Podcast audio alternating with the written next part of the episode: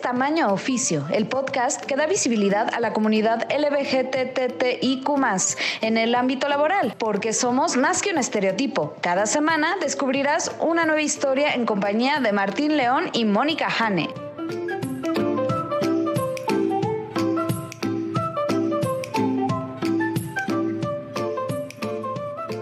Hola, ¿qué tal? Bienvenidos a Tamaño Oficio con Martín León el doncel de la comedia en México. Hola Martín, ¿cómo estás? Muy bien, especialmente porque me acompaña mi co-host Mónica Hanna, la lesbiana más profesional que yo conozco. ¿Cómo estás? Yo muy bien.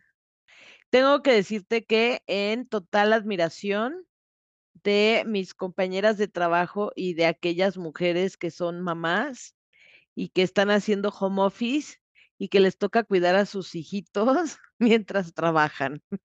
No sé cómo lo logran totalmente mis respetos. Y, o sea, la gente cree que ser mamá es súper fácil. Bueno, o sea, que no, cuidar, está cañón. que cuidar niños es súper fácil. Es como de, ¿qué, qué, qué tan complicado puede ser? Sí, es un bebé. Estuve cuidando a mi sobrina, gente, y este tiene siete meses. Y yo pensé, eh, le das lechita, se duerme, le cambias el pañal, se vuelve a dormir y es muy fácil y pues estás haciendo home office. Y no, descubrí que es muy difícil. Afortunadamente, Ana me apoyó todo el tiempo y Ana cuidaba más de, de René que yo. Pero, yo o que sea, ibas a decir que Ana cuidaba más de mí que de René. También un poco, sí. y este, y mis respetos porque pues tengo varias compañeras del trabajo que tienen a sus niños o a sus bebés y que al mismo tiempo están trabajando y entrando a juntas y haciendo muchas cosas, mis respetos. ¿Y tú qué tal, Martín? Pues yo estoy ahorita en Cuernavaca. No tengo tal este, experiencia, honestamente. Lo más que cuidaba cuando estaba haciendo home office es un gato. Y lo más que es un gato es meterse en todas las juntas porque les gusta figurar. Les gusta pretender que son el gerente de todo, cualquier junta, cualquier departamento que esté en reunión. Pero bien, o sea, yo todo bien, este, pues ahora sí que lo bueno de, del home office es que uno puede trabajar básicamente donde sea. Eh, lo malo es que yo soy medio, no sé tú, yo soy muy así de necesito mis cosas en su lugar. Tengo un cuaderno para un cuaderno para B, un cuaderno. No puedo, o sea, mover mi oficina no es particularmente fácil. Ahorita la verdad es que aquí en Cuernavaca sí hay un espacio como muy cómodo, pero luego cuando me dicen, pues total, o sea, puedes irte a la playa y trabajar en la playa, este, no, no podría, o sea, no, me relajaría, no me relajaría. No, yo tampoco podría, o sea, yo de verdad, de verdad, de verdad, si me sacaran de este cuarto donde trabajo y me pusieran en cualquier otro lugar, me distraería horrible, este, seguro olvidaría, igual tengo mi cuaderno, tengo mis plumas, tengo así como cosas y diría, no, es que ya se me olvidó tal cosa, ya, ya, no, no, no puedo. Sí, porque es este rollo donde tu mente dice, o sea, como, como no dice, ah, ya no puedo hacer B, ya no puedo pasar C, y entonces D, E y F, pasan a otro plano existencial donde no existen, básicamente. Exacto. Eh... Y ya ir a un lugar con playa, Martín, olvídate. O sea, voy a estar pensando en el mar todo el tiempo y en la playa y no me voy a concentrar para nada. Sí, no, en mi voy caso. A estar así de, ay, quiero salir. No, en mi caso sería, estaría súper estresado que no puedo tener, o sea, que a menos de que tenga un escritorio ya con todo así, sería así de, pues no puedo salir y tampoco puedo trabajar, así que voy a quedarme en mi cuarto paralizado durante el tiempo que dure el viaje. Exacto, sí, no, qué estrés. A mí me estresaría porque estaría pensando así de, ay, seguro ahorita hay gente en la playa y voltearía a ver la ventana así como viendo el mar, como, como niña viendo panadería desde afuera, así. Ah, yo me distraigo. Honestamente, así aquí entre nos dije la playa nada más, por ejemplo, no me encanta la playa, está llena de arena. No entiendo por qué no la barren antes de usarla, honestamente. Ay, no, a mí sí me encanta ir a la playa. Puedes construir este castillos de arena. Eh, no, yo entiendo que la playa tiene su apil para mucha gente. Yo nada más no soy una de esas personas. Muy bien, Martín. Oye, pues preséntanos a nuestra invitada de esta ocasión, por favor. Claro, nuestro invitado de hoy es Sergio Rubalcaba Carlos de Black, desde Tijuana.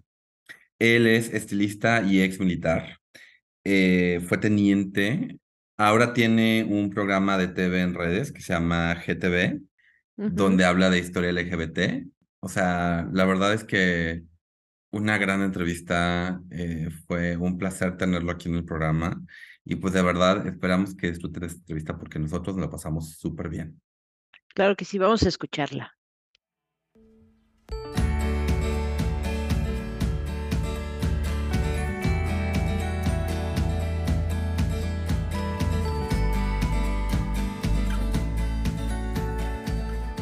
Hola y bienvenidos a una nueva entrevista de Tamaño Oficio. Hoy nos acompaña Sergio Revuelcaba desde Tijuana, Baja California. ¿Cómo estás, Sergio? Muy buenas tardes, muchas gracias por la invitación. Yo estoy como todo un bistec, ya lo saben, es carnosito y bien jugoso, ¿ok? ¿Qué tal el calor allá? Mi nombre completo es Sergio Rubalcaba Carlos de Black. Eh, pues cuéntanos, Sergio, la primera pregunta que hacemos es, eh, ¿qué estudiaste y por qué decidiste estudiar esto? Yo creo que te tengo que empezar la historia desde el principio. Soy estilista y soy ex militar. Eh, yo inicié mi, mi, carrera militar a los 16 años y fue precisamente porque un imbécil me dijo que yo era un inútil a la patria. Iba a hacer mi servicio militar a los 16 y me dijo, tú no, tú eres un inútil a la patria.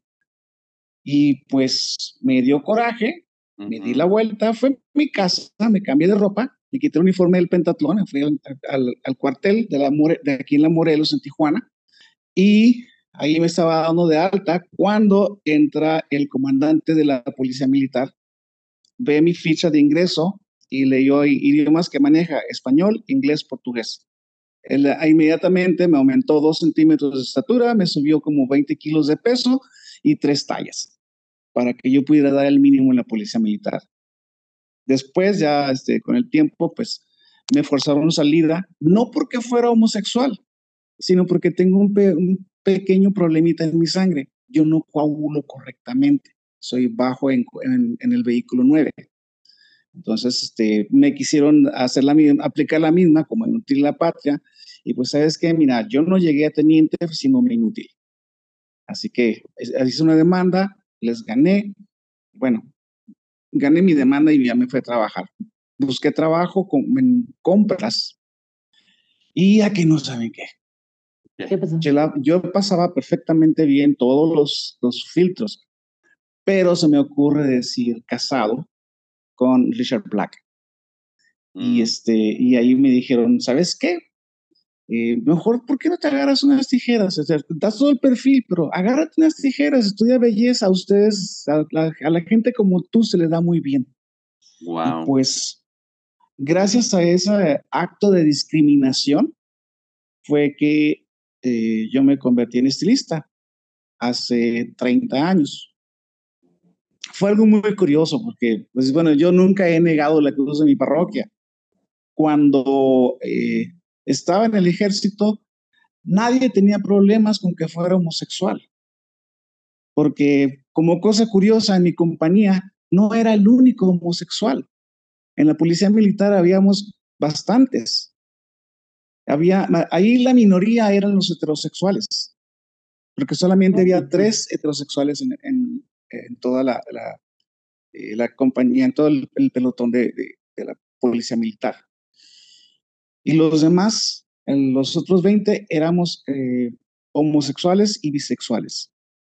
No me lo hubiera imaginado. Pues hay más locas en un cuartel que en un bar gay, te lo puedo asegurar. Incluso uh, cuando, yo, cuando yo recién había ingresado en el ejército, se me invitó a participar en el movimiento gay de Baja California. Eso fue en abril de 1978, la primera reunión que se hizo para fundar el movimiento gay en Baja California fue en mayo de 1978. Y yo estaba ahí. Eh, desde entonces empezamos a trabajar con educación. Hoy día sí, sigo siendo estilista. Tengo un programa de televisión por redes. No sé si puedo decirlo aquí, pero es en la página de GTV eh, se llama ¿Qué pasa con?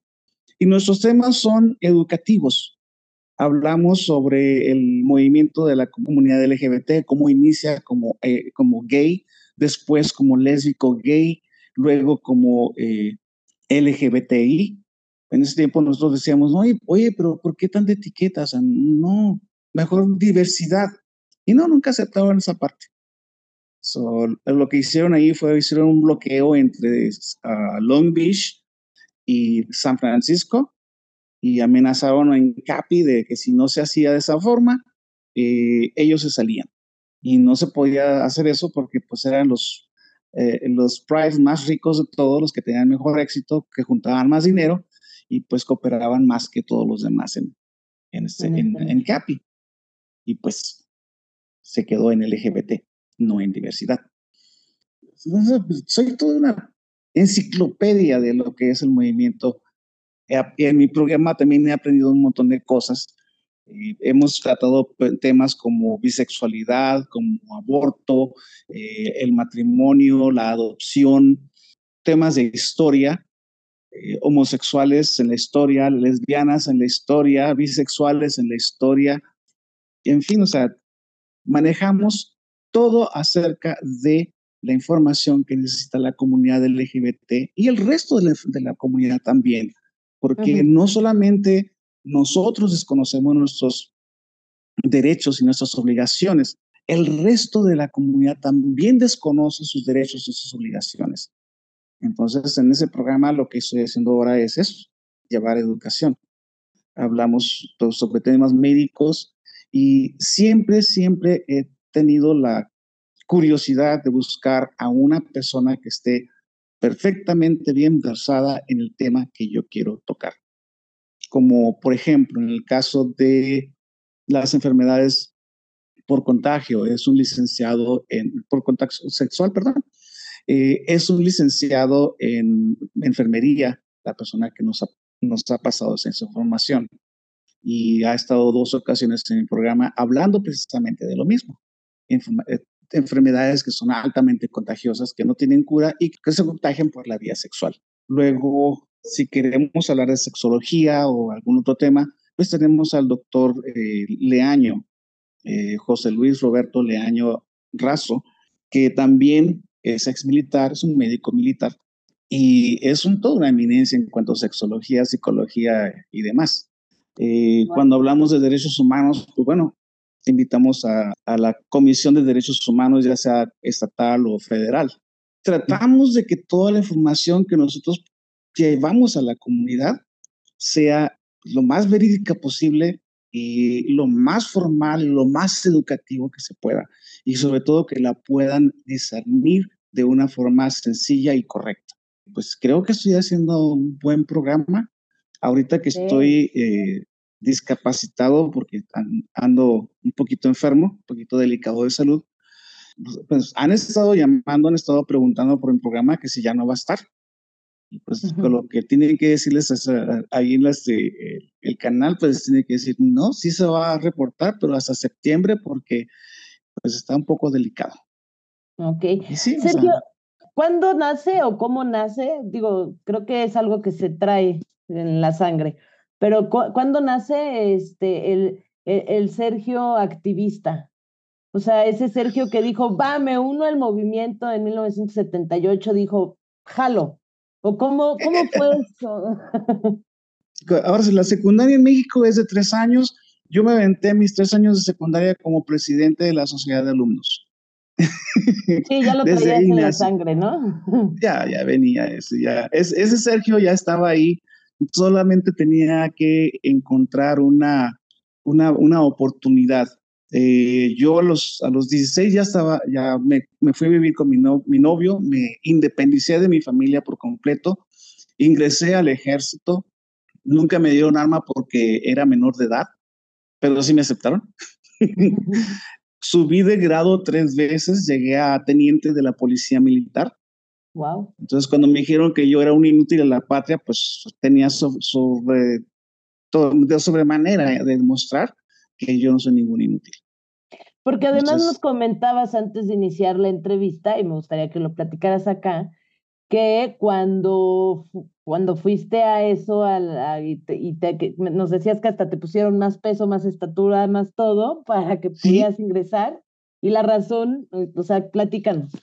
Mira, precisamente cuando estaba yo dándome de alta, entra el, comandante de la policía militar, era un teniente coronel, el teniente coronel uh, Coyotl, por cierto, se tenía un nombre, un apellido náhuatl, este, Cuauhtémoc Coyotl Ramírez, eh, teniente, teniente coronel. Y este señor, pues era, era descendiente eh, náhuatl, mexica, 100%, altote, casi dos metros, el clásico eh, Popocatépetl que nos pintan en las, en las, en los cuadritos, estampitas, así de guapote y de bueno estaba el tipo. El caso es que él vio en mi, en mi ficha es, idiomas que domina español, inglés, portugués. Y ellos tenían graves problemas con los, los SEALs y los Navies que se cruzaban la frontera y hacían sus desmadres ahí en la, en la zona norte. Y no tenía a nadie que hablara inglés. Lo que hizo fue, para que yo diera el mínimo en la policía militar, me subió dos centímetros de estatura, me, me aumentó casi 20 kilos de peso y me subió tres tallas ahí. Eso fue lo que, lo que pasó ahí. de esa manera pude yo entrar al ejército. Eh, yo no fui el que mintió, el que mintió fue mi teniente coronel, el comandante. Pero pues ahí se veía entonces cuál inútil, pues si se te necesitaban, por eso te incluyeron, ¿no? También esa persona. para él yo era un, un, elemento indispensable, necesario. Y, este, y en varias ocasiones les demostré que yo no me iba a dejar de ningún güey. Entonces, este, eh, sí, lo, lo, que hacíamos, llegábamos, arrestábamos a los, a los gringuitos que andaban ahí este, haciendo su desmadre. Eh, antes que entrara yo al ejército, era el, el este, consulado el que se encargaba de hacer las traducciones y pues por supuesto hacía las traducciones a favor del, del, del, soldado, del soldado gringo. Entonces entro yo y ya las declaraciones no son a favor de, del, del SEAL o del Navy, son a favor de quien tiene la razón. Y es lo que yo hacía, traducir exactamente lo que estaba pasando y por qué inició la bronca, eh, traducirles a ellos sus derechos como, como soldados en territorio extranjero, a, hacer los, los partes y las, las altas, mandarlas la información al, al, al consulado y empezamos a tener problemas con el consulado y entonces el el gobierno de Estados Unidos ya prohibió que cruzaran los, los soldados a México. Y si cruzaban, tenían que quitarse los perros. Era, eh, eh, no, y nos tocaba cada bronca con ellos como no tienes idea. Y para que puedas este, dominar a un SEAL, pues está cabrón. Y lo hacíamos. El, como cosa curiosa, o sea, creemos que el ejército mexicano no sirve para nada, pero no. El ejército mexicano es uno de los mejor preparados en el mundo. Tal vez no sea el más poderoso, pero sí es uno de los mejor preparados. Mencionaste que, o sea, llegaste como a ser estilista por este como roce que tuviste con ah, este. Bueno, salgo del ejército al cabo de los años, este, pues aprendo varias cosas, ¿no? Trabajé en hoteles, trabajé eh, en, en, varios, en varios negocios, este, pues yo nunca tuve problemas por ser homosexual porque yo nunca he tenido la, esa costumbre de negarlo. Incluso cuando trabajaba en la aduana, mm, pues no, no me, no, no me la hacían de tos.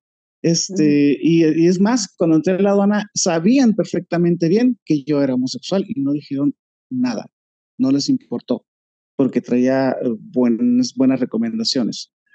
Este, pero después, al cabo del tiempo, ya cuando vivía con mi pareja, en ese tiempo era mi novio, eh, Richard Black, un amigo mío andaba buscando una persona para el departamento de compras. Y como cosa curiosa, son los tres idiomas que yo manejo, español, inglés y portugués, que era lo que ellos querían. Y me dice, oye, mira, esto no es, no es nada difícil, es lo más fácil del mundo, solamente tienes que agarrar sus, libros y hacer las compras para la empresa. Ah, ok, pues ya me puse a estudiar un poquito y vi que era lo más fácil del mundo.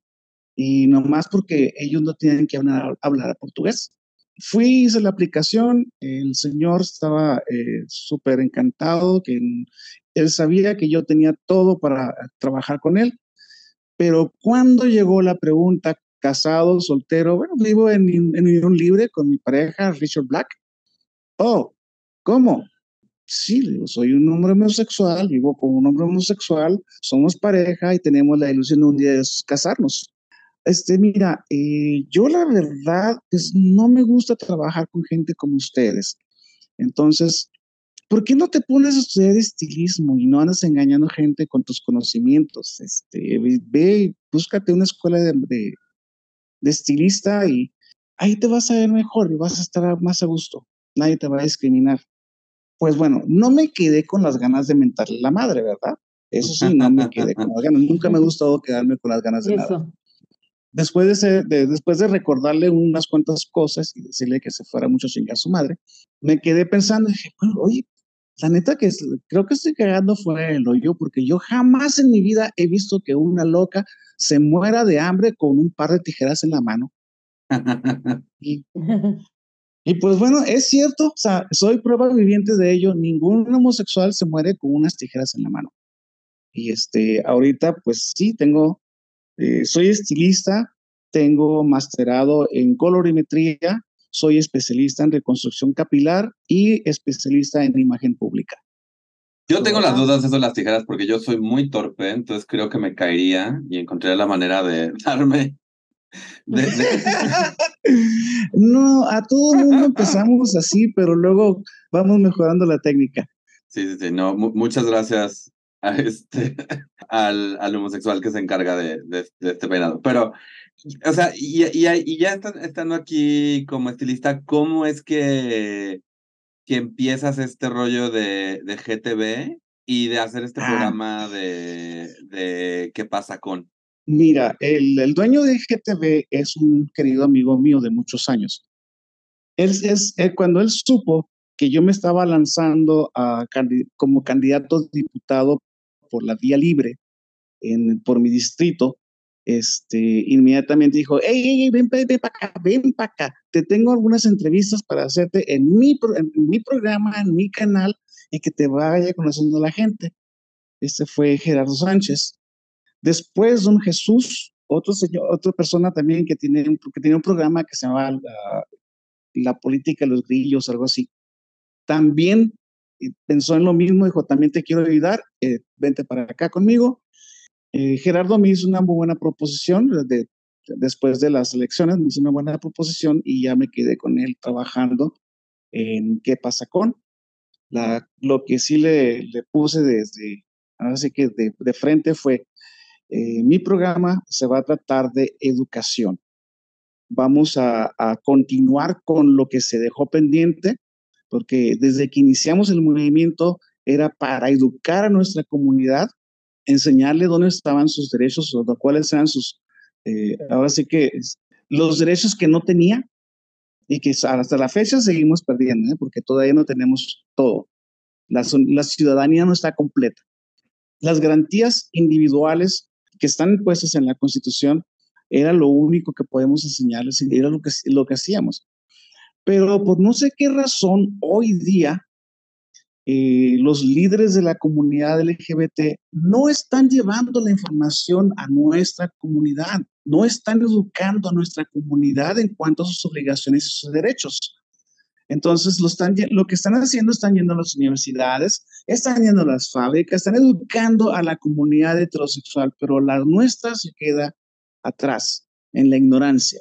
Entonces, tenemos que hacer algo y eso fue lo que hicimos nosotros. Pusimos este programa para educar a nuestra comunidad y de paso entrar también con los demás. Entonces, como cosa curiosa, ahora que estoy incapacitado, pues la mayoría de los que preguntan son heterosexuales. Son la mayoría, les gusta más a ellos que a nuestra comunidad, pero sí hay, hay algunas personas de la comunidad que, que lo ven. Y eso, es, eso me, me, me hace sentir estoy cumpliendo con el cometido porque sí se, publica en varias páginas. Hubo, una página que no querían publicarlo porque tenían no sé qué cosa en contra mía. Cambiaron de director y ahorita están publicando todos los programas que yo les había mandado antes, los están publicando desde ellos. Creo que ya vamos eh, avanzando incluso como seres humanos, como líderes como activistas, vamos avanzando un poquito más en esa cultura de somos todos, sumamos todos y no restamos a nadie. Esa es la cultura que se debe de mantener. Y eso es como deberíamos de hacerlo. Entonces ahora ya están empezando a agarrar esa onda ahí. Eso es bueno, vamos progresando ahí en ese aspecto. De acuerdo, muy, muy. ¿Qué otra cosa les interesa de Sergio? yo quiero, o sea, la verdad es que yo quiero saber cuando estabas, o sea, porque aquí en la Ciudad de México hay cierta especie de chico gay que cree que solo, solo hay como igualdad de derechos en, la, en, en, el centro de esta ciudad y, y, afuera de eso es como un como tierra de nadie. Eh, Y creo que habría gente eh, sorprendida de, de lo abierto que eras con tu vida y con tu, y con tu sexualidad este, hace 30, 20 años. Mi pregunta es, ¿de dónde, de, dónde viene, o sea, sí, este valor, esto, o sea, ¿te han dicho algo Eso me lo enseñó una persona muy importante en mi vida, mi bisabuela. Okay. Cuando cumplí 15 años, me regaló una Biblia, un libro enorme, y nunca se me va a olvidar el estruendo que dio aquel libro sobre la mesa. Más digo, ¡pum! Léala, estúdiela, compréndala, porque esa es su única defensa en todo su camino. Al siguiente año, en la cena de cumpleaños de ella, mío, mi mamá y no sé cuántos más, porque éramos varios de ese, de ese fin de semana, pues como todos los años mi bisabuela se levantó, dio el brindis y luego volteó y dijo, creo que Sergito tiene algo que contarnos. Okay. Y como cosa curiosa, yo invité a mi novio a la cena de cumpleaños diciendo que era mi mejor amigo. Así que, pues ahí me hicieron salir del closet. Yo estaba cumpliendo 16 años en ese momento. Este, se volteó toda la familia en contra mía. No era una batalla campal, eran todos contra Sergio. Mi mamá estaba llorando, bajando las cortes celestiales. Mi padre se levantó, se salió de la, de, de la casa, nos, nos dijo mi pío. Y eh, pues ahora sí que con su propia Biblia que me estaban atacando, me pude defender. Mi bisabuela estaba en lo cierto. Si yo no hubiese estudiado la, la Biblia, si no hubiese sido yo el niño obediente que era, y me puse a estudiar la Biblia como ella me lo dijo, no me habría podido defender de toda la bola de pendejos que era mi familia. Entonces, en ese momento a mí no se me acabó la familia, se me acabaron los hipócritas. Claro. Pero entonces tu bisabuela, tu bisabuela dijo aquí para que se defienda y luego llegó y como en los memes así de voy a poner esta bomba aquí y me retiraré lentamente. Ándale así. Pero ella se quedó ella a, a, a, controlando la bomba. Eh, controlando, controlando el estallido, mejor dicho, porque uh -huh. ya cuando se enfadó de estar oyendo tanta estupidez, dijo, ¿saben qué? Miren, ya, me, ya nos han demostrado la clase de ignorantes que son. Cállense, si se van a quedar, se quedan, y si no, a chingar su madre cualquiera que se quiera ir. Que esas wow. palabras son mi bisabuela. Wow, Yo era su niño chicle, era su chiqueado. Este, y a, a, nadie más le enseñó a cocinar como a mí. A nadie más le enseñó la historia de la familia como a mí. Uh, yo, yo me, ahora sí que me jacto de conocer la historia completita de mi familia. Eh, casi tengo todas las recetas de la familia, están en mi, en mi casa, están aquí en mi cabeza. A veces este, mis tías me odian porque ellas no saben la receta del mole y yo sí. Entonces, cuando vienes de una familia que tiene ciertas normas de vida, eh, es muy importante tu lugar en la mesa. Y yo siempre tuve que pelear mi lugar en la mesa. Mi bisabuela, pues sí tenía el control de la familia, pero ella, ella también tenía que luchar por su lugar en la mesa, por su cabecera. Mi abuelo tenía su cabecera y yo tenía que estar al centro de la mesa, porque era el último de la generación.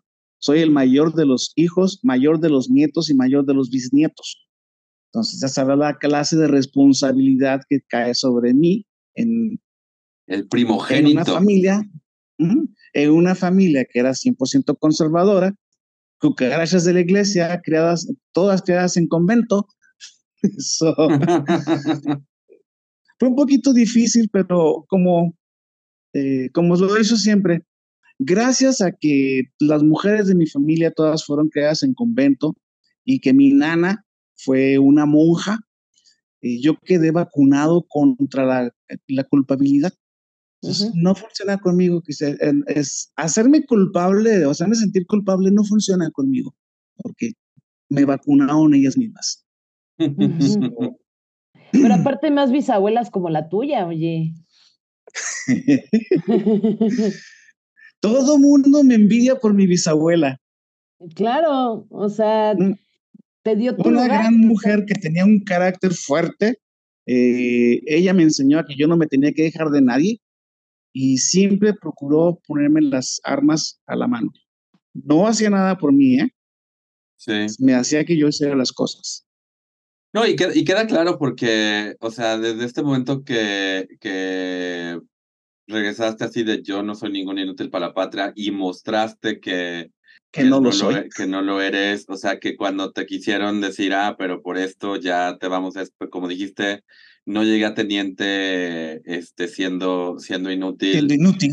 Eh, el hecho de que tomaste, o sea, sí, sí, sí me, o sea, honestamente este rollo de la frase de ahí no te van a discriminar es molesta porque te da la idea de que hay lugares donde se justifica discriminación, pero tomaste esto y le diste la vuelta y, y te volviste un estilista, eh, como dijiste, o sea, ahora ah, dise- di- diseñas imagen, todo el asunto, y ahora estás Sí. tomando esto y esparciendo esta, este conocimiento. Y además es eso, no es nada más hablar por hablar, ¿no? Es si queremos vamos a hablar de un tema, traemos a un experto del tema, ¿no? Sí. Entonces eso es como, o sea, creo que hay mucha gente que, que cuando se topa con la primera pared dice, pues aquí hay una pared, ya no hay a dónde irse. Ay, no, no, no, no, no. Las paredes son para derribarlas o para pintarlas, pero no son para que te estorben. O sea, puedes usarlas como, como un apoyo, puedes usarlas para adorno o puedes usarlas de tapete. Es depende de cuál sea lo que, lo que tú quieres o tienes que hacer. Pero que una pared me detenga a mí, no. No se me cierran las puertas, no se me cierran las ventanas, no se me cierra el mundo. Este, Es parte de lo que me enseñó mi bisabuela y mi abuela y mi madre y todas las, las mismas mujeres que, que eh, ocasionaron que fuera yo lo que soy.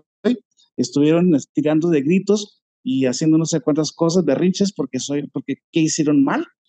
Pero al final de cuentas, por ejemplo, mi mamá, esa noche de la, del- de, de la cena de, nuestros cumpleaños, yo soy del 28 de septiembre, mi mamá era del 30, mi tía del 29, mi bisabuela era el primero de octubre, otra tía que era del 2 de octubre y un primo que era del 3 de octubre. De octubre. órale. Entonces ya sabes todos los cumpleaños que estábamos celebrando ese día, ¿verdad? Mi, mam- mi mamá y mi novio salieron de la mano de esa cena. Qué padre. Mi tío Max y mi tía Marilena pues, siempre me apoyaron en todo. Este, ve- pregunto así, oye, mijo, ¿y este muchacho quién es? Mi novio. Ah, ok. Joven, ¿cómo se llama? Daniel. Daniel, mucho gusto, bienvenido a la familia. Eso es mi tío. A él le valía madres. Decía que es, es- es en- como es en una su culo, no le importaba. Y mi tía, la esposa de él, así nomás decía, pues qué bueno que ya no tienes que ocultarlo. O sea, ya no te tienes que esconder, puedes vivir tu vida abierta, ya es, eres libre, mijo. Y sí, es cierto. A partir de ese momento yo fui libre. Fui libre de tomar decisiones, fui libre de, de- de poder decir, esos son mis calzones y los voy a defender. Eh, fui libre de poder agarrar de la mano a mi novio enfrente de mi familia y poderles decir, ¿sabes qué? Si no te gusta, no voltees para acá. Sí. Eh, fui libre de poder decir a un imbécil, inútil tu culo. Yo me salí, me fui a, a- a inscribirme al ejército y ahí demostré que no soy inútil. Fui libre de tomar mis decisiones y fui libre de decir, ¿sabes qué? Sí, me voy a vivir contigo. Y me fui a, en, en agosto del 78, me fui a vivir con mi pareja, con mi novio. Del Un 78. mes después, casi dos meses después, cumplí los 10 17 años. Súper chavito. Sí, pero con decisiones Sí, sí, sí. y Justo. con eh, decisiones firmes. Pues la verdad, ha sido una plática increíble, increíble, Sergio. Eh, mi última eh, pregunta que creo que quiero conocer tu perspectiva es, ¿qué crees que le falta al movimiento de la diversidad o LGBT, como le quiero decir, ahorita? Que dejemos de hacernos pendejos todos. Eso es lo que le falta. Si de veras quieres cambiar la historia y hacer las, las reglas, hacer las leyes que sean ecuánimes y que nos den a, a, toda nuestra comunidad nuestra eh, ciudadanía completa, entonces tenemos que seguir los, los pasos de una Salma, que es ahí, que es diputada federal y que es una, una mujer trans. Tenemos que hacer incidencia política. Dejar de hacernos pendejos llenándonos el hocico, decir, es que soy apolítico. ¿Cómo demonios puedes decir semejante barbarie si estás luchando por tus derechos? Y una, una lucha como esa tiene todos los, los aspectos políticos, tienes que manejar todo en política, porque es desde ahí de donde se pueden cambiar las cosas. Entonces, tenemos que dejar de hacernos pendejos y decir, yo quiero tomar partido y voy a hacerlo. Yo lo hice desde, la, desde el independiente, me lancé, me fui en contra de todo el sistema, hice todo lo que tenía que hacer y más para poder llegar a, ese lugar. Y aún así me dieron un, una zancadilla fatal. Me tumbaron más de la mitad de mis firmas. Fui el primero que se suscribió para uh, candidato diputado eh, local por el distrito 8 de la forma independiente y fui al último que le recibieron sus firmas. Y no porque yo las haya presentado al final, no, fue porque esa fue la cita que me dieron para poder dejar a uno que era panista en la, eh, en la posición de libre. Entonces, tenemos que ayudarnos. Yo, en, la, entre las personas de mi equipo de trabajo para candidato, uh, no había ni una persona de mi comunidad. Todos estaban ocupados, todos tenían cosas que hacer. O, soy político. Ya sabes lo que les decía, ¿verdad? Pues chinga tu madre, pendejo. ¿Por qué? Porque no puedes ir por la vida haciendo eso. Tenemos que ponerlos, aterrizar los pies sobre la tierra y darnos cuenta que si queremos verdaderamente hacer algo, tienes que hacer incidencia política. Si lo que quieres es eh, seguir haciendo de pendejo como todo el tiempo lo hemos hecho, adelante, estás en tu derecho. Sigue así como vas, sin, sin hacer incidencia. Sigue poniendo cara de, tonto, tú, ahora sí, haciéndote el mártir, poniendo cara de la señora humillada, pero que no la pongan conmigo. Porque yo sí les puedo decir, o sea, yo sí no tengo pelos en la lengua para decirles cuáles son dos más dos.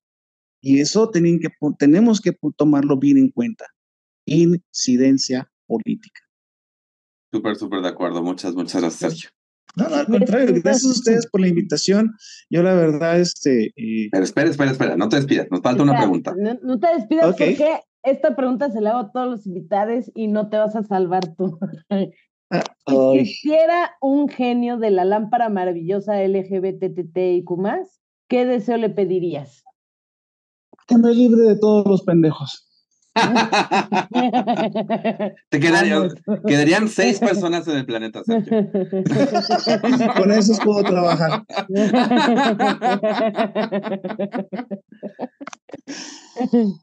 Es que, eh, mira, la verdad es que si nos ponemos las pilas, podemos hacer las cosas. Si no se necesita un genio, se necesita valor, se necesita conocimiento, dejar la ignorancia por un lado, estudiar, ponerte a leer. El grave problema que tiene nuestra comunidad lo tiene también el resto de la, de la ciudadanía. No nos gusta leer. Y así como, como ustedes que tienen un programa, pues saben perfectamente bien que antes de hacer el programa tienes que hacer por lo menos mínimo cinco páginas de lo que tú estás buscando en tema, mínimo. Entonces, así, así como que, pues yo nunca hago mi mínimo, yo me voy más allá. si voy a tratar el tema de la bisexualidad, oye, a ver, espérame, de aquí tengo que buscar todos los términos este, médicos y a quienes conozco bisexuales, ah, pues a ver, déjame platicar con esta gente, hago la investigación. Ya cuando llega mi, ahora sí, cuando llega mi invitado a hablarme de bisexualidad es porque yo lo, lo, puedo destrozar en cinco segundos si me está diciendo una mentira. Y le puedo demostrar en cinco segundos si, eh, que, en qué está mal. Para evitarme yo semejante cosa, pues invito a una persona que esté completamente versada en todos los aspectos, que sepa más que yo, para que me enseñe algo. Y si yo no quisiera leer, si yo no tuviera la, la no tuviera la educación de leer y captar y entender, pues no tendría ese programa. Y no lo, no lo estaría en el programa durante cinco años y, este, y personas preguntando por mí porque estoy incapacitado. no, y sobre este, todo sí, creo que eso es como un punto clave que decías, la educación, que conozcamos tanto nuestros derechos como nuestras obligaciones. Yo estoy totalmente de acuerdo. Siempre, de hecho, siempre digo, cualquier derecho conlleva una obligación. O sea, exacto. Entonces, tienes que también lo estar bien informado. ¿No? Yo también lo digo sie- siempre, y cuando, cuando se trata de, de tratar algún de- derecho, sí, recuerden, todo derecho contrae una obligación. Exacto, Bien. siempre, siempre, van junto con pegado, ¿no?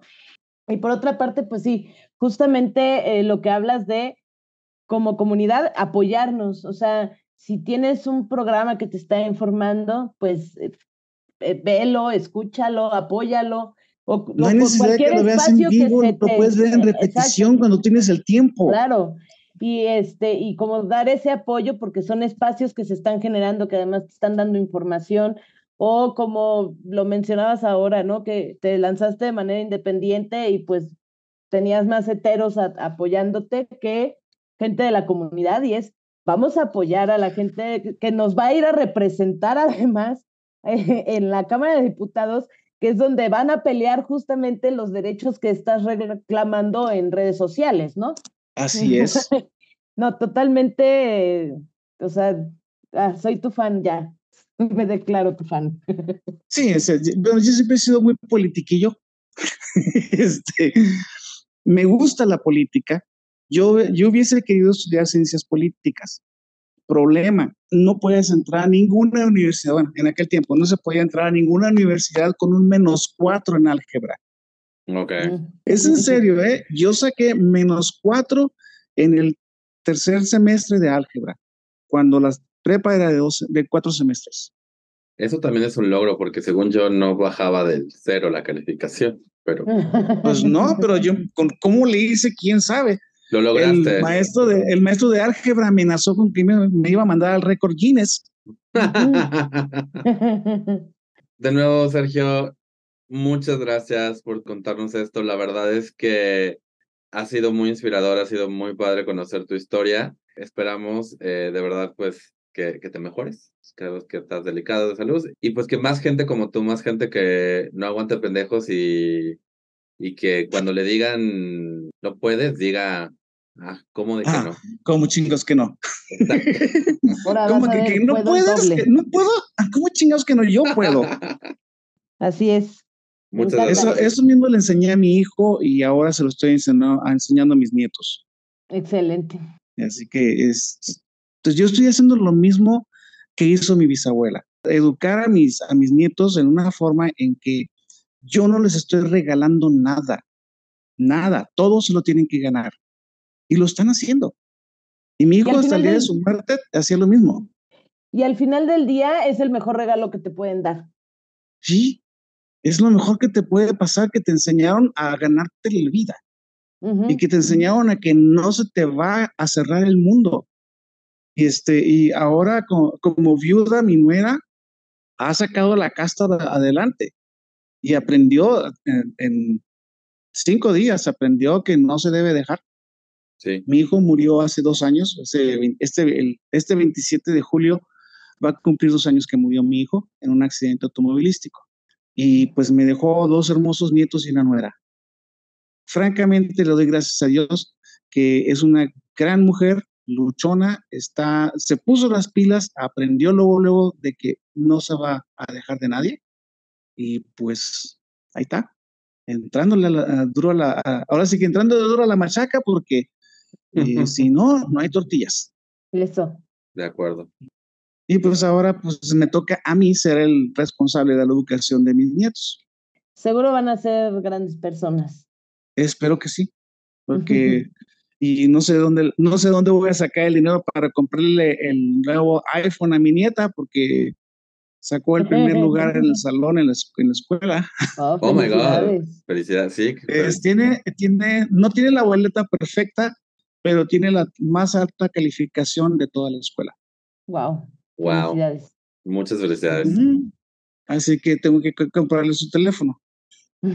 Que- Ay, y, así- por eso descubrimos que estás, estás delicado porque vendiste un hígado, ¿no? O sea, un, hígado, Eh, voy a tener que-. Voy a, voy a ir a vender un, estoy delicado porque voy a ir a vender un, un, este, un riñón. No, lo que me pasó es que tengo una hernia y me duele mucho, no puedo manejar, entonces Mm, no puedo ir al programa. Bueno, Pues, pero pronto mejorarás. Sí, sí, sí. Y pues. Tengo que estar eh, drogado todo el día. Ya la gente ya sabe, GTV, eh, ¿qué pasa con? Eh, pueden ver los programas anteriores ahí. Eh, muchas, muchas, muchas gracias, Sergio, por haber estado con nosotros. Y pues ahora sí que nuestros mejores deseos. Así es, muchas gracias. Pues, chicos, ya saben, yo también estoy a la orden con ustedes cuando gusten del tema que gusten. muchas gracias, Sergio.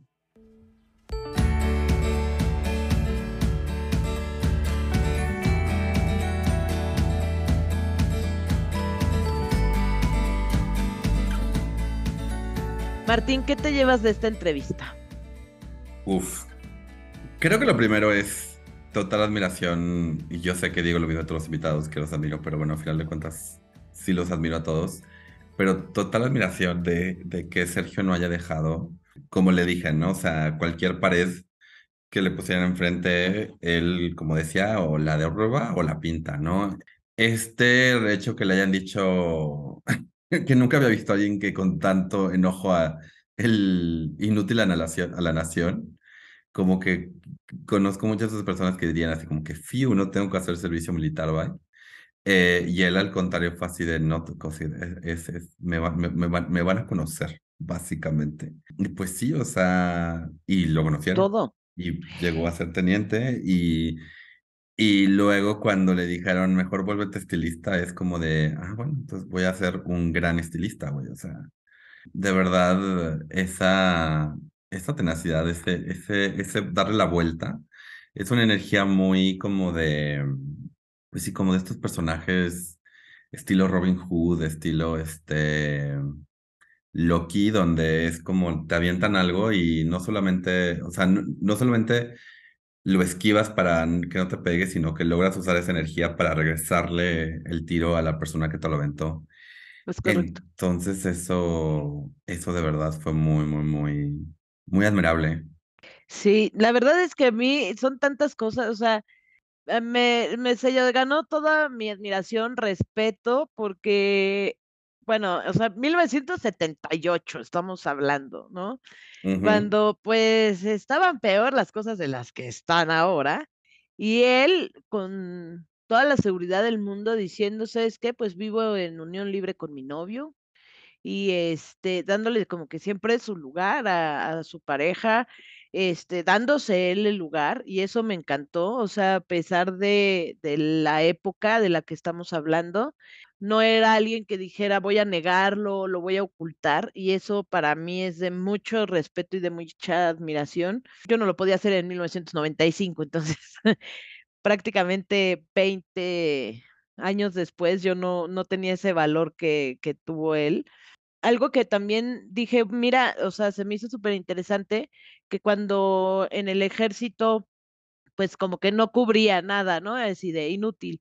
Y de repente se enteran que hablaba inglés, francés, portugués, digo, inglés, portugués y español, y ven la manera de reclutarlo y que pues llegó hasta teniente, pues ahí se demuestra que no importa la orientación sexual de una persona o tal vez el, ah, identidad de género, simplemente el talento que tienen las personas, si tú lo sabes aprovechar sin perjuicios, pues vas a lograr tener un gran resultado. Todo lo contrario con la empresa esta que fue a pedir después trabajo eh, para el área de compras, que cubría totalmente el perfil, que sabía todo, que la misma persona, el gerente o director, eh, general le dijo, wow, cubres todo, estás cañón, y que nada más porque le dijo, bueno, ¿y qué eres casado, soltero? Y que le dijo, vivo con mi novio y espero en algún momento poderme casar con él. Y fue, ah, me engañaste. A, a partir de tus conocimientos estás engañando a la gente y vete de estilista, ¿no? Porque es donde perteneces, que es un acto súper discriminatorio y lleno de perjuicios pero bueno, al final este tipo se, se perdió de tener a alguien muy talentoso por sus por, por su homofobia y sus prejuicios, ¿no? Y me llamó eso la atención. Nos, no andes engañando a la gente. Con tus Porque tienes, conocimientos. con, con tus conocimientos, o sea, tienes los conocimientos, pero no la engañes, o sea, es como si dijera, güey, estaba engañando a la gente diciéndole, tengo todos estos conocimientos y no, eso no, no lo hacía homosexual o a qué, Es- ¿no? es- o sea, es que justamente es eso, es el, es el hecho de, él tenía una idea preconcebida de lo que una persona homosexual es. Ajá. Y el hecho de que alguien se haya parado enfrente de él y le haya dicho, le, le haya mostrado que sus prejuicios y sus este, ideas preconcebidas están mal, en- o sea, eh, la necedad, eh, en vez de darse cuenta, ah, estaba mal, y esta persona que, como dices, o sea, que ya estaban así de fir- casi casi firma aquí, es, ah, no, me engañaste. Es un, e- es, es una protección de su propio prejuicio, es una prote- protección de, de, de eso, o sea, Sí, le sí, importaba más estar en la, estar en lo correcto sobre lo, lo que sobre un está. prejuicio que ya tenía hecho exacto, a, que, que, que, que contratar a alguien bueno para su empresa. Y es lo que hablamos alguna vez, eh, bueno, medio hablamos con Ofelia, y, pero, pero es eso también el costo de, de la homofobia y de la transfobia, o sea, el hecho de que, de que muchos candidatos viables, de muchos candidatos como muy buenos, o sea, se pierden, ¿por qué? Por el prejuicio de la, gente. No sabemos cómo sería la, vida de, Sergio por ese camino, pero sabemos que hubiera sido una, sí, una, una parte muy valiosa de ese equipo. exactamente. Pues eso es como de lo que me llamó la atención y me encantó su bisabuela. Necesitamos muchas bisabuelas así. Me encantó que le dijo, a ver, te lees la Biblia, te la, te la aprendes, la estudias y te preparas porque eso te va a servir de defensa. Y al año, ¡pum!, lo aventó. Algo les tiene que decir este muchacho y en cuanto la familia lo quiso atacar con la misma Biblia, él se pudo defender con esa Biblia, o sea, le dio como las herramientas, ¿no? Y honestamente, a mí, o, o sea, te diré que yo no estoy tan de acuerdo. Este, creo que el argumento es, pues yo no soy cristiano. Y la Biblia dice, y, y, o sea, es eso, es como de, sí, y, y, eh, el Estado es laico y no, y no puedes usar tu religión para discriminar a alguien para más. discriminar a alguien más, pero lo que me gustó es que supo cómo defenderse utilizando las mismas herramientas con las que le querían, este, Sí, pero no puedes, no puedes usar la lógica para corregir a alguien que no llegó a la lógica. A su, a su- O sea, él lo sí, dijo, él él lo dijo, no se quedó, no, no, eh, no se le acabó la familia, se le acabaron los hipócritas. O sea, entiendo la narrativa, es una, entiendo la narrativa, pero es algo que me estresa muchísimo. Me estresa tener, me, me estresa que tengamos que aprendernos, porque yo no sabría un, ah, un, no, claro, un- yo un montón me de cosas sobre aprendería la Biblia para religiosos. No, defenderme yo, de y yo, alguien y yo sé religioso. bastante de textos religiosos, también fue escuela cristiana, pero me, me, me, me, me caga tener que saber de estos textos religiosos para defender. para No, defenderme. de hecho, justo yo les digo, mira, tu Dios no es el mismo que el mío, muchas gracias, tú obedeces al tuyo, yo obedezco al mío, adiós. Y no Exacto. entro en más detalles, obviamente, pero me gustó, o sea, lo que me gustó de la abuela fue que le daba como siempre ese valor y ese impulso, y pues de ahí entiendo que también por eso tendría tanta seguridad al decir, ah, estoy con mi novio, o no negar quién era. Y bueno, que también platicó que siempre estuvo como mucha libertad para, para vivir y hacer las cosas, o sea, que siempre se sintió con esa libertad. Pues, ¿cómo ayuda hasta cierto punto que a lo mejor por lo menos una alguien de tu familia te, te esté siempre apoyando o dando un Pues soporte, lo, ¿no? lo hemos hablado, o sea, de, de cómo el apoyo ayuda tanto. Eh, algo que la verdad yo quiero recalcar es lo que él menciona, que es ridículo esta idea de poder ser apolítico como persona LGBT, o Ah, sea, que de verdad digas, a mí no me interesa la política o yo soy apolítico, o sea, eh, el hecho de que haya tantas personas dentro de la comunidad. También habló como este rollo de, del acrónimo versus habl- hablar de la diversidad, que yo también sí he creído que de repente el acrónimo, especialmente hoy en, hoy en día donde, donde se están, donde se nota que el acrónimo ya no funciona tanto por la diversidad de identidades, de nuevo, diversidad pero la manera en que dice, o sea, o sea, y sí, o sea, este, es ridículo que te, que te hagas, que te, que pretendas ser apolítico cuando fuerzas políticas están luchando en tu contra constantemente. Digo, ahorita, digo, hace rato lo mencionamos, hay leyes anti-drag en Estados Unidos, hay leyes anti-trans que están tratando de pasar, tanto aquí en México, ahorita que Wendy eh, ganó la Casa de los Famosos, eh, también Wendy siendo una figura que pretende ser apolítica y que honestamente a mí me estresa bastante su postura. Es eso, o sea, me estresa que sí, no puedes defender sus derechos siendo apolíticos y los derechos están Sí, me estresa, me estresa, la gente que por querer caer bien está dispuesta a que le discriminen.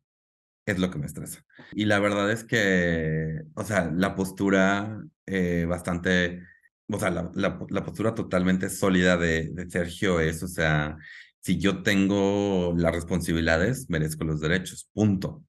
Y, y el hecho de que, de que no tenga un apoyo más fuerte de personas LGBTIQ más, pues sí es un tanto frustrante. Exacto. Es como algo que también me llamó la atención fue eh, con su programa de ¿Qué pasa con? Donde él, pues, trata de llevar información eh, general, o sea, porque hablan de salud, eh, de sexualidad, de legislación de derechos, de, muchas cosas, y pues nos dijo, ¿no? Luego son más bugas los que entran al programa que la propia comunidad LGTB más.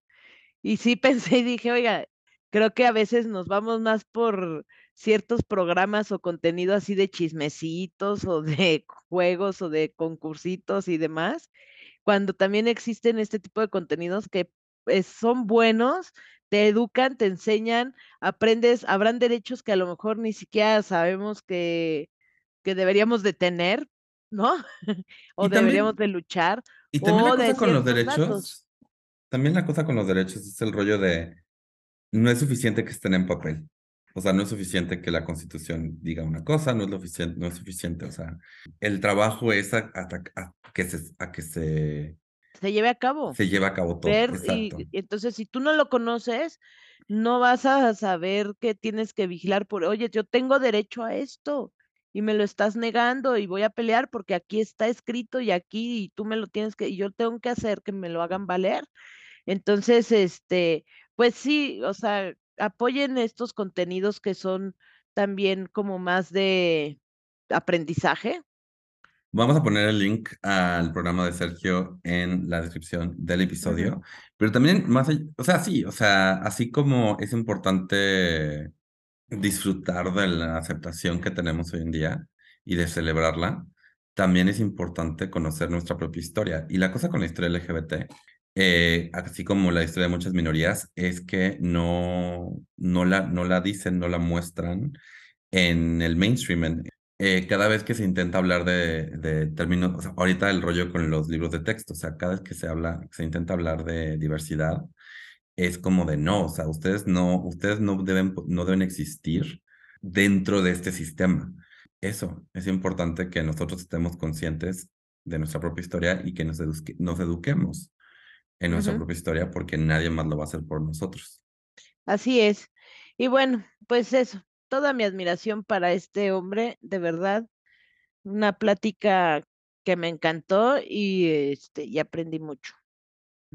Sí, igual, igual, igual. De nuevo, eh, van a estar los links relevantes en la descripción del episodio.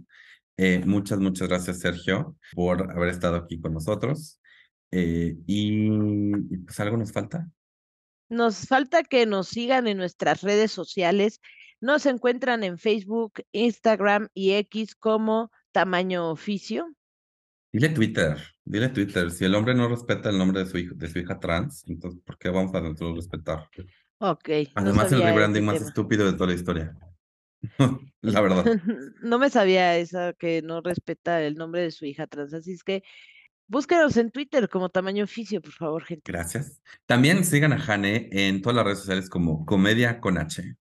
Y a Martín León lo encuentran en todas las redes sociales como Mintonarel. Recuerden que si quieren participar o quieren eh, recomendar a alguien para que participe con una entrevista. Vámonos, que aquí espantan. ¡Ah!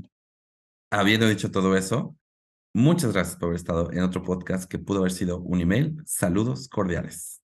Vámonos, que aquí espantan. ¡Ah!